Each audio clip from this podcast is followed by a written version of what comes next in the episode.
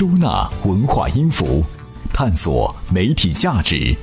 充电时间，文化媒体人频道。欢迎各位来到今天的文化媒体人频道。今天的特辑节目呢，要跟大家聊一聊微信群。哎，这时候就有人要说了，这微信群能干什么呢？不就是聊天吗？话可不是这样说的，它可不只是聊天而已。前几天啊，在知乎上看见这样的一个事情哈，说一位科学家计划呢去阿根廷开会，在某家旅游出行 APP 订机票，并且啊付了款。然而这家 APP 提供的登机信息完全是假的，阿根廷没去成。这家 APP 啊还把责任是推来推去，最后呢莫名其妙的推到了科学家身上，拒绝赔偿。哎，这个科学家呢，他有一个媒体行业的微信群，于是乎呢，他把这件事情呢分享到群里之后，没过一个小时就接到了旅行 APP 的道歉电话，态度那是诚恳，并且主动提出赔偿他的损失。这件事情，我们可以看出哈，微信群呢有时候就会发生神奇的事情，有时候啊，在你眼里天大的难题，在别人的眼里啊，哎，那就不叫事儿。那接下来呢，我们就来看看哈，这样高效率的社群长什么样。怎样找到他们？抛出第一个问题哈，什么样的社群才是合格的社群呢？我们说哈，一个有头有尾的社群呢，通常要经过六个阶段：萌芽期、高速成长期、活跃互动期、衰亡期和沉寂期。那可能您听得不太懂哈，我们换一个角度，切换到这个人的角度来聊聊这样一个过程哈。可以这样说：一群朋友吃饭，聊着聊着聊出了一个项目。哎，这小王说：“不如成立一个群吧。”于是呢，朋友们开始扩散消息。我们新成立了一个群，哎，专门聊某某创业项目，人多有料，速来。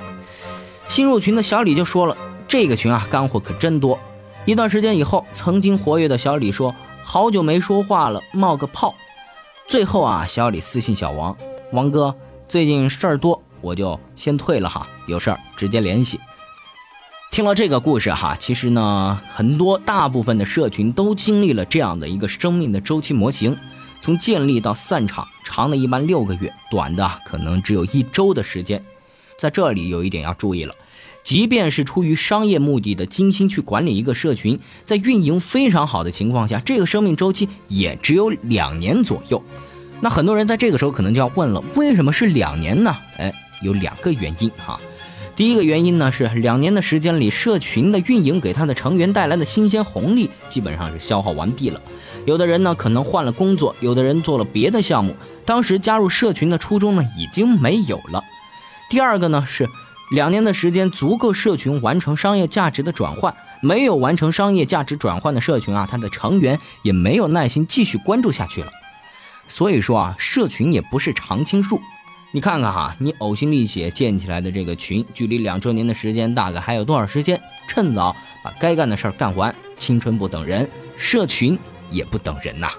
当然哈，事事也没有那么绝对。如果说偏要逆天而行，突破两年大限，做一个长时间持续活跃的社群，也不是没有办法。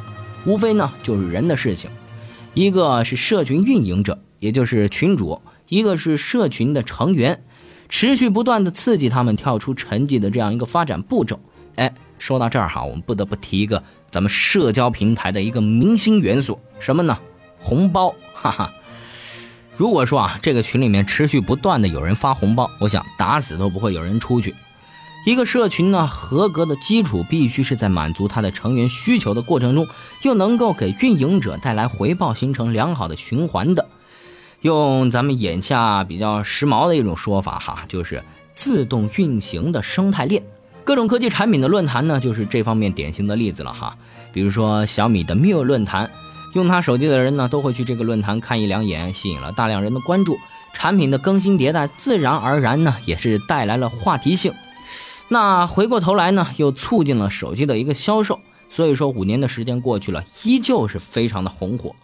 再比如说，和我们同样是做内容的这个逻辑思维，也是这方面的优胜者啊。怎么说呢？他首先专注于打造内容，满足用户的需求，培养这个忠实的粉丝。接着呢，通过收取会员费、线下论坛沙龙的方式来获得收益，形成内容提供者和接收者的这样一个循环。再来说说咱们充电时间哈，作为一个朝气蓬勃的团队哈，也正在努力的构建这样一个循环，打造这样的一个生态链。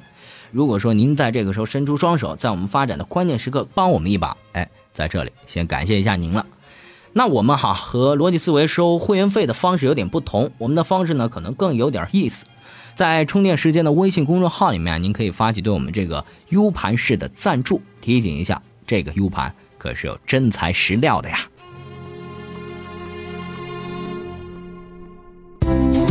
怎么样关注我们的微信公众号呢？您在微信内搜索“充电时间”就可以找到加 V 的我们了。关注后赶紧开始每日签到，积分可以兑换礼品哦。文化媒体人，欢迎回来。我们说哈，幸福的婚姻往往是相似的，不幸的婚姻呢是各有各的不幸。社群呢其实也是一样，本质上呢都是人的问题。刚才呢我们说了什么样的社群是合格的社群哈。那成功的社群呢，让它成功去。我们接下来呢，就来看看失败的社群都有哪些不幸的事情发生。社群短命，正如婚姻不幸哈，无非是运营者或者成员是出了问题，打破了这个社群的平衡状态。我们说哈，很多这个社群呢出问题啊，是因为它偏离了定位。本来是讨论严肃的学术问题，结果呢，天天是发些美食照片。再一个，缺乏管理。一不小心把害群之马加了进来，结果带着整个群跑偏，然后就是没有提供高质量的话题讨论，气氛呢是越来越沉闷无聊。这些啊，其实归根结底都是运营者的问题，而社群的成员呢出的猫腻啊就更多了。意见不合可以退群，被骚扰可以退群，嫌话题无聊也可以退群，甚至啊讨厌着推送都可能退群。这些五花八门的问题核心啊，都是内容解决之道，就是运营者啊要负责任了。自己不仅要提供高价值的内容，也要监督社群的走向啊，最好形成符合气质的社群文化。我们平时哈在社群里面交流，被骚扰、被广告刷屏这样的事情很常见。呃，话说哈，咱们充电时间呢也遇到了类似的烦恼。比方说，我们创业者频道的这个微信群里面，还是聚集了一大批的正在创业的有志青年。有一些成员呢，不自觉的在群里发项目招募或者这个产品广告。那其他这个社群成员如果对这个东西不感兴趣，无疑会浪费人家的时间，也影响我们社群的形象。你说哈，对咱们一些监管者来说，如果说一棒子打死把这些发东西的成员踢出去，也不是太妥。万一有其他人对这个项目或者广告很有兴趣呢？而且呢，有的广告确实具有行业前沿性，能够引起一些有价值的思考和讨论，把它咔嚓掉也是损失哈。于是呢，我们准备采取一个办法哈，就是如果说您想要在群里面发广告，那发布前必须给社群其他成员发红包，这样一来，发红包这个行为呢就显得不那么突兀了，而且红包也代表着人情味嘛，对吧？说不定其他人会更愿意多看两眼你发布的广告呢。您觉得这个办法怎么样？如果您有更好的 idea，欢迎加入我们的微信群和我们交流讨论。对于帮助我们的朋友，我们都是用礼物来表达谢意的哦。怎样才能加入我们的微信交流群呢？在微信公众号“充电时间”中找到群入口按钮，根据提示进行相关操作，这样你就能和同频道的小伙伴们待在一块儿啦。欢迎回来。刚才呢，我们讨论过社群缘和短命后，哎，那自然而然，我们接下来呢说的这个问题就是什么样的社群可以长寿呢？这呢也是我们今天要讨论的一个终极话题了哈。有句话说，存在的即是合理的。经过时间的考验，有两类社群类型被证明是具有长期稳定特性的，一种是环形结构，一种是金字塔结构。先来说说这个环形结构哈，顾名思义。所有成员连接起来呢，就是一个环。这个结构里呢，大家彼此熟知，地位平等，水平相近，沟通功能很发达。举个例子，如果说马云、马化腾、李彦宏、周鸿祎、雷军、贾跃亭这几个人要建一个群聊聊天那么这个群肯定是环形结构。就互联网行业来说，这个群肯定有无数事情探讨交流，谁和谁可以合作，谁挖了谁的坑，谁又要把谁打趴下。每个人呢，既是信息的接收者，又是生产者。社群的生命力很强啊，江湖上的华山论剑啊，也可以理解为这种封闭的环形结构，东邪西毒，南帝北丐，你打我，我打你，用刀的，用剑的，拼内力的，使阴招的，五花八门。大家呢有充足的内容可以交流，而且交叉比武，互动频繁，是保证了华山论剑这个比赛的公平性哈。那环形结构的社群呢，比较适合亲戚朋友或者相似水平地位的同行。这种社群呢有天然的话题，成员之间呢彼此熟悉，交流频繁。更重要的是，成员在这儿是平等的。那还有一种结构哈，金字塔结构，哎，这个结构就不是平等了。这种社群啊，通常有一个高影响力的人物，其他成员呢都是追随他而来的。在金字塔塔尖的人呢，是掌握着话语权，影响下面的人。我们看古代的这个孔子讲学，老子论道，门下呢很多弟子听课，就是典型的金字塔结构啊。这种模式呢，可以实现大规模的信息传递。孔子有三千门徒，他一个人就能教三千弟子。这个角度看，比华山论剑那帮人强得多。可这种信息传递呢，是单向的。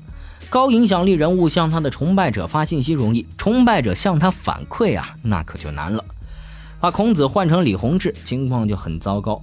金字塔结构的弊端就体现在这儿。现在自媒体的逻辑呢，基本上都是金字塔结构，每个自媒体争相提高阅读数、播放量、收听量，就是在提高影响力。做内容呢，就是向用户传递信息。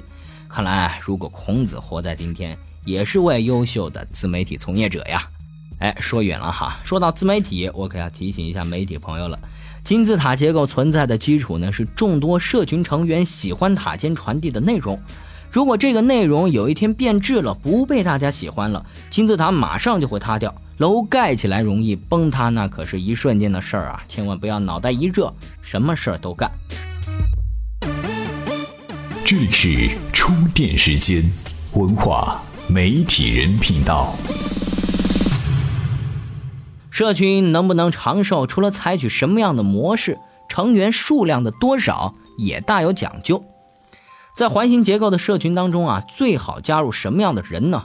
科学界有一个著名的“一百五定律”，什么意思呢？就是说，人类拥有稳定的社群关系的人数呢，是一百五十人左右。也就是说，你最多能够熟悉并且和一百五十个人交朋友。但我们生活的人类环境呢是复杂的，比方说哈，举个例子，小明、小军、小红和我是好朋友。我不仅呢要记住我和小明、我和小军、我和小红这三条关系，还要记住小明和小军、小明和小红、小军和小红这另外三条关系。人数越多越繁琐，现代社会的人类还真是累，光管好自己还不行，操心点别人的事儿才能更好的活下去。通过这个例子哈，根据一些观察得出一个结论：四十个人的关系网呢，已经是把这一百五十人的关系链用完了。所以说，组建一个相互彼此了解的环形结构社群，绝对不能超过四十个人。即使你是人见人爱的社交明星，但想不起来刚才发你红包的是谁，也挺尴尬的，不是吗？那环形结构社群最多呢是四十个人，实际效果啊其实是越少越好，最佳状态呢其实就五六个人。你看啊，这马云、马化腾、李彦宏的互联网大佬群人数刚刚够，加的人多了，级别也不够，也就不叫大佬群了。也许人家几个大佬看见新人进来，不屑于和新人说话，直接就退出去了，对吧？东邪西毒也一样，五六个人争夺天下第一刚刚好，要是再来十个，光是打架就能把人累死。这五六个朋友正是关系最亲密的一个圈子，互相熟悉的人用这个人群建立社群，正合适不过了。那金字塔结构的社群呢，也要用到这个理论。运营成功的自媒体可能有几万的用户。自媒体如果不想只是发送内容，受众只是被动接受这种简单的模式，怎么办？哎，可以委托人代理，每个代理呢代替我关照四十个左右的用户，这样来自用户的反馈呢也可以接收到，还颇为精准。我们刚才哈用理性科学的态度呢是讨论了一下社群人数的问题。但是呢，人呐，有时候就会冲动，想把这个圈子啊，所有的人都装在一块儿。这把人装在一块儿和达到愉快相处的目的啊，这是一对矛盾的关系。你邀请新人进群可以增加活力，但是如何让所有成员在群里得到好的服务，又不被过度骚扰？哎，这呢就成了运营的难题。如何把损失降到最低呢？我们在这呢有几个高能建议哈。第一，家人要严加审核，仔细推敲，一次只进一个人。第二，要有成文的规则制度，认真遵守。第三，形成稳定的社群文化，这也是社群良好运行的反应。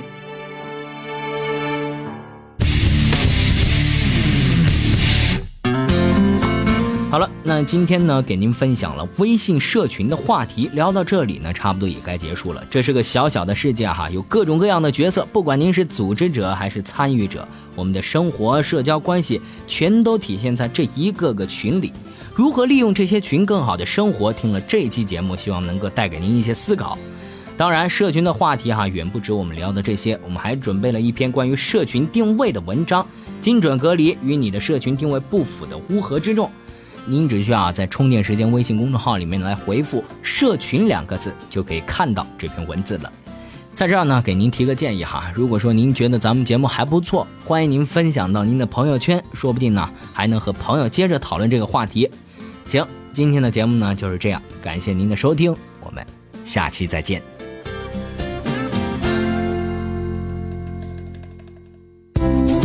怎么样关注我们的微信公众号呢？